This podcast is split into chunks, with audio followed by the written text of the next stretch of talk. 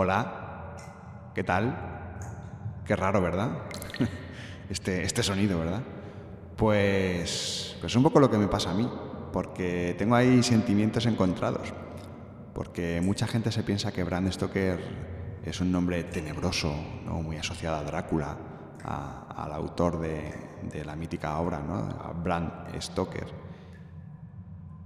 Tengo que explicar que, siempre he intentado eh, hacer un poco ese, ese guiñito al autor irlandés, pero eh, realmente el origen de Bram Stoker es una especie de neologismo, ¿no? es una especie de conjunción entre la palabra brand, marca, y Stoker. Stoker es como el almacenador, como el chico o la persona que, almacena, ¿no? o sea que podría ser una especie de almacenador de marcas, es un poco el, el origen etimológico del nombre, aunque es verdad que el guiño a, Drácula ¿no? y a, Bram Stoker es muy, bueno, es, sobre todo a nivel sonoro, ¿no? y, nos mete en este mundo así cavernoso de, de ultratumba y tal, que yo creo que también es, muy divertido. Y, además también te evoca a, mundos mágicos, ¿no? de, de, fantasía, de elfos, de... Oye, por cierto, ahora que digo lo de los elfos, ¿sabes qué tienen en común un farmacéutico, una cuñada y una leyenda urbana con una escuela infantil, un elfo y el papel pintado? Bueno, pues esta semana voy a empapelar este episodio para contarte la historia de la marca Play-Doh y el origen de la plastilina.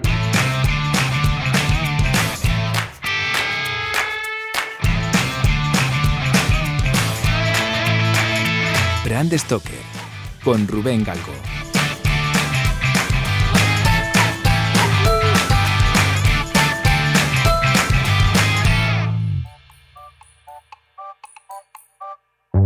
Como padre de dos niñas y pareja de una profesora, pues te diré que no es raro el día que no me encuentro pegote de plastilina entre mis cosas, ¿vale? Pero claro, eh, pensando un poco, ¿qué es esto de la plastilina? ¿no? ¿Qué, es? ¿Qué material es? ¿De, ¿De, dónde viene? ¿no? Bueno, pues Investigando un poco eh, he descubierto que básicamente se trata de un plástico termoestable, es decir, una especie de plástico, de material, eh, que reúne unas características especiales como la flexibilidad y, la baja resistencia a altas temperaturas. Por eso precisamente es ideal para modelar y le gusta a los niños, claro. Aunque su origen es mucho más sencillo que, que esto que te acabo de decir, y es que un alemán llamado Franz Kolb regentaba una farmacia en Múnich a principios del siglo XX, la capital bávara estaba siendo azotada por la industrialización. Esto yo creo que te he contado algo en, algunos episodios de Brand Stoker, como cuando hablamos de la marca AEG o incluso la marca Braun. Digamos que Múnich era el centro alemán de las artes y entre los amigos de Kolb había algunos escultores. Estos la verdad es que se estaban todo el día quejando eh, de que la arcilla que usaban para modelar sus esculturas pues se secaba, que que era, tenían que estar manteniéndola constantemente, que bueno, era un poco oh, difícil de, gestionar y que sobre todo en invierno pues era muy difícil de trabajar con ella, ¿no? Porque tenías que estar humedeciéndola, el agua estaba fría, en fin. Kolb se puso manos a la obra para satisfacer aquella demanda que estaba detectando, ¿no? de que, le estaban diciendo sus amigos. Después de muchos años de, de, pruebas, dio finalmente con una solución y fue en el año 1880 y animado por las buenas críticas que estaba recibiendo por sus amigos y por las felicitaciones de varios directores de escuelas de arte, pues este farmacéutico decidió patentar aquel producto. Para tal fin tuvo que crear una empresa y a través de la cual le ofreció la fabricación a la mítica marca Faber-Castell.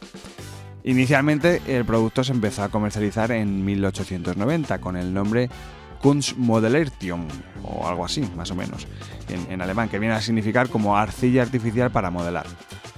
Pronto se puso de moda entre los artistas y se la empezó a conocer popularmente como plastilina, ¿no? porque era uno de sus componentes. De nuevo Cole volvió a estar rápido y registró el naming Plastilin.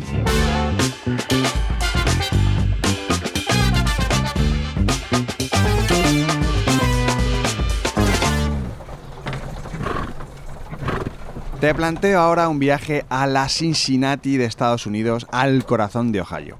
Y es que desde 1912 allí hay una empresa que se dedica a fabricar jabones de todo tipo. Te digo jabones de manos, jabones de cabello, cuerpo, eh, jabón industrial, dispensadores, bueno. Esta empresa se llama y se llamaba Cutol, con K, Cutol, y vendía sus productos sobre todo por Estados Unidos. En aquellos momentos la compañía estaba en manos de dos hermanos, los hermanos Noah y Cleo McVicker. Y lo cierto es que Kuto le estaba pasando dificultades económicas. Este podcast es una iniciativa de Brand Stoker, el estudio especializado en creación y gestión de marcas de Rubén Galgo. Si lideras una empresa o eres la persona responsable de crear o rediseñar la marca de tu compañía, no dudes en ponerte en contacto con nosotros. Búscanos en nuestra web brandstoker.com.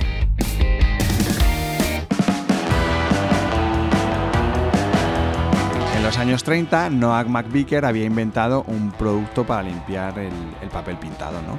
Realmente era un encargo que, que le había hecho la cadena de supermercados Kroger. Y era una especie de masilla compuesta de harina, agua, ácido bórico y aceite de silicona que la verdad es que funcionaba muy bien, limpiaba muy bien. Y de hecho se había convertido en su producto estrella, vamos, que era el mayor fabricante de limpiador de papel pintado del mundo a principios del siglo XX, o sea que, no les iba nada mal.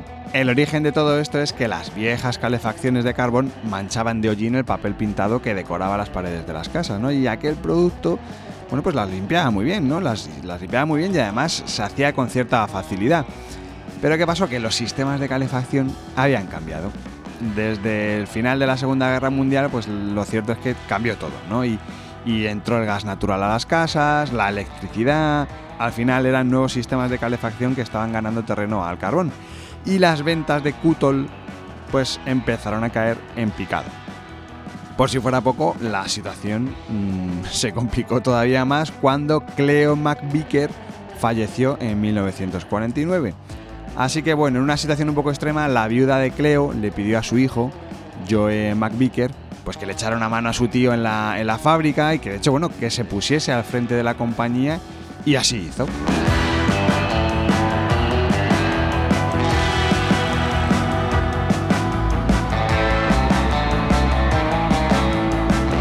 Joe McVicker había sido el elegido por los suyos para intentar reflotar la empresa familiar, pero estaba siendo una tarea bastante complicada porque, bueno, eh, bueno no era fácil, ¿no? Eh, está todo cuesta arriba y, de hecho solamente estaban en manos de, la fortuna, digamos, ¿no? Y todo cambió cuando sucedió una de esas serendipias que tanto nos gustan en Brand Stoker. Verás, la cuñada de Joe, Kai Zufal, quédate con este nombre porque es muy importante, Kai Zufal, era una profesora en una escuela infantil. Claro, como tantas y tantas profesoras, pues se pasaba buena parte de su tiempo libre pensando en actividades para realizar con, sus alumnos y bueno, justo en aquellos momentos cayó en sus manos un artículo sobre el uso del limpiador de papel pintado para hacer manualidades y decoraciones navideñas, ¿no? Y claro, pues se le encendió la bombilla. Empezó a buscar el limpiador de papel pintado de Cutol, pero le costó bastante porque la fabricación había caído tanto que ni ellos mismos tenían casi stock. Cuando consiguió algunas muestras, se las llevó a la escuela para ver qué, bueno, pues qué aceptación tenía entre los chavales, entre los alumnos, y sorprendentemente a los niños les gustaba más la masilla limpiadora de Cutol que la arcilla. Todo esto era un descubrimiento porque la masilla no manchaba, se modelaba perfectamente y además tenía un tacto más agradable que la arcilla y encima pues no era tóxica. Vamos, que lo tenía todo. Kai Zufal compartió su descubrimiento con su cuñado, Joe McVicker, y este quedó tan maravillado que la dio acciones de Kutol. Aquel descubrimiento es verdad que podía ser la tabla de salvación de, la empresa, y Joe se lo jugó todo a una carta.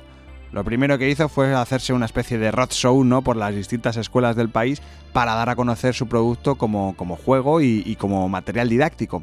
Pero antes necesitaba un naming, un nombre comercial. Resulta que Joe y su tío Noah pensaron que sería bueno llamar al producto compuesto de modelado arcoiris. Pero claro, eso era como muy largo ¿no? y, bastante tedioso. De nuevo, la cuñada, Kai Zufal, sorprendió a los McVicker con un ejercicio de creatividad, y es que plastilina en inglés se escribe playdug, es decir, masa de juego.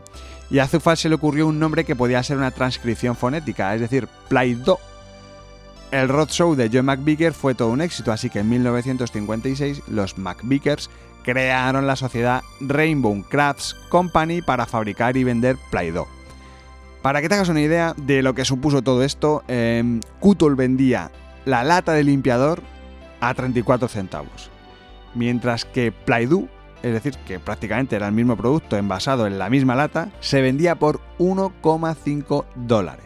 O sea, una diferencia brutal, vamos que básicamente triplicaron el valor del producto visto el resultado, claro, Joe McVicker dijo esto no se me puede escapar de las manos, ¿no? Así que solicitó la patente de Play-Doh en 1956.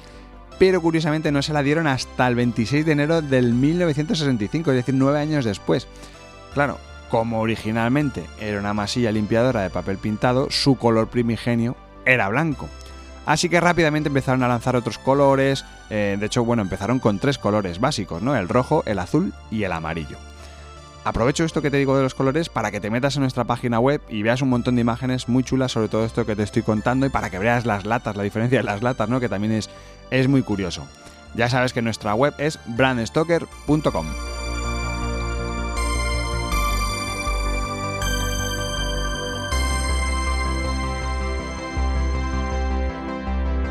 A mí personalmente siempre me llama mucho la atención ver cómo las decisiones que se toman en, en un instante eh, se mantienen hoy en día, ¿no? Por ejemplo, en el clase del Play eh, seguro que recuerdas que los botes venían en packs de cuatro, ¿no? Y, venían ilustrados por una especie de, mascota. Pues eso es exactamente igual más de 50 años después.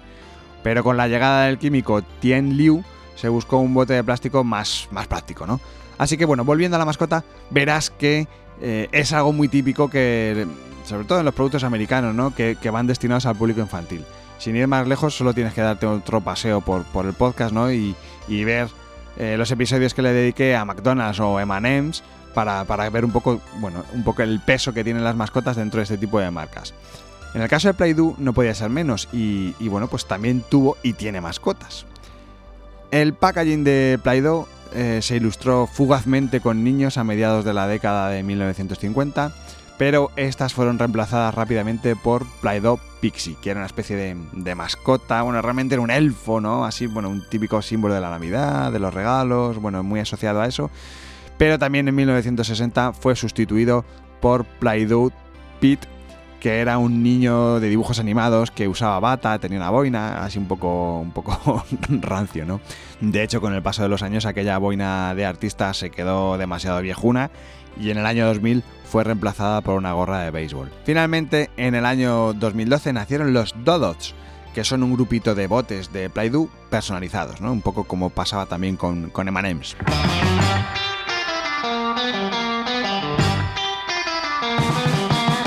Las mascotas corporativas suelen ser personajes que de alguna forma encarnan el ADN y la personalidad de la empresa, ¿no? Por eso suele ser un recurso muy interesante dentro de la estrategia de, branding para lograr que los consumidores y usuarios se identifiquen con, la marca. De hecho, su uso puede ser muy eficaz en publicidad porque pueden ser el eje de campañas de televisión, de radio, prensa. Y claro, por lo general, pues la mascota tiene que simbolizar una emoción positiva para que sea atractiva a los consumidores. Pues el amor, eh, la felicidad, la energía, la alegría, el optimismo, bueno, pues pueden ser las emociones más comunes. Bien empleada, una mascota puede hacer más amables las conversaciones con los clientes, te puede permitir generar pues, un storytelling pues, más original y puede actuar como una embajadora de la marca y por lo tanto generar empatía entre nuestros consumidores. Bueno, un buen ejemplo de todo esto que te, que te, estoy contando es el trabajo de marketing y publicidad llevado a cabo por Play-Doh desde las primeras apariciones de televisión en 1957. No obstante, estos esfuerzos se tradujeron rápidamente en unas ventas superiores a los 3 millones de dólares de la época al año siguiente, es decir, en el año 1958. Y claro, hablar de Play-Doh, hablar de marketing, hablar de anuncios, pues si estamos en un podcast, pues será inevitable ponerte esto. ¡Fabrica pastas! ¡La buena pasta! ¡La buena pasta! Fabrica pastas. Cafetería Fabrica pastas. Cafetería fabrica pastas y es un juguete Play-Doh. Qué recuerdos, ¿verdad? Qué grande Jordi está de ella, madre mía. Qué, gran, qué gran voz y qué gran actor de, de doblaje. En fin, Eh, la propiedad de la marca Play Doh fue pasando de mano en mano, ¿no? Y en 1965, bueno, pues General Mills compró Rainbow Crats por 3 millones. En 1971, digamos que fue el año en el que Rainbow Crats y Kenner se fusionaron. Después, en el año 1987, Tonga Corporation compró a todos, compró a todas las marcas y finalmente en 1991 Hasbro se convirtió en el propietario de Play-Doh. Ya está sonando nuestra musiquilla de final de, esta marca con historia y claro, no puedo dar la carpetazo sin contarte algunas efemérides que, me han llamado mucho la atención, ¿no? Y la primera de ellas es que en el año 2005, para conmemorar el 50 aniversario de Play-Doh, eh, Hasbro lanzó una colonia que huele a, la famosa plastilina, ¿no? Eh, no sé si yo sería capaz de echármela, pero seguro que sí que la usaba como ambientador del coche porque la verdad es que huele muy bien, es muy apetitoso, ¿no? Me pasa un poco como con las gomas de Milán, ¿no? Que te dan ganas de morderlo. La segunda efeméride tiene que ver con, una leyenda urbana, ¿no? Que, bueno, de alguna forma asegura que si cogiésemos toda la plastilina creada por Play-Doh desde 1956 y la metiésemos en su famosa fábrica loca, ya sabes, esta especie de manga pastelera churro que hace un churro gigante, eh, bueno, pues eh, obtendríamos una serpiente de plastilina que daría la vuelta al mundo 300 veces. Flipa.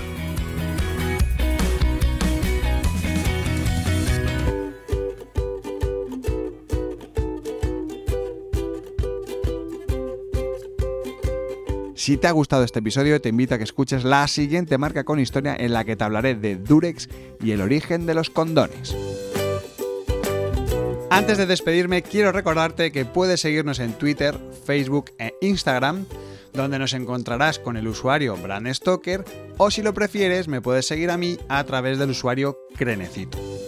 Este podcast es una iniciativa de Brand Stoker, el estudio especializado en creación y gestión de marcas de Rubén Galgo.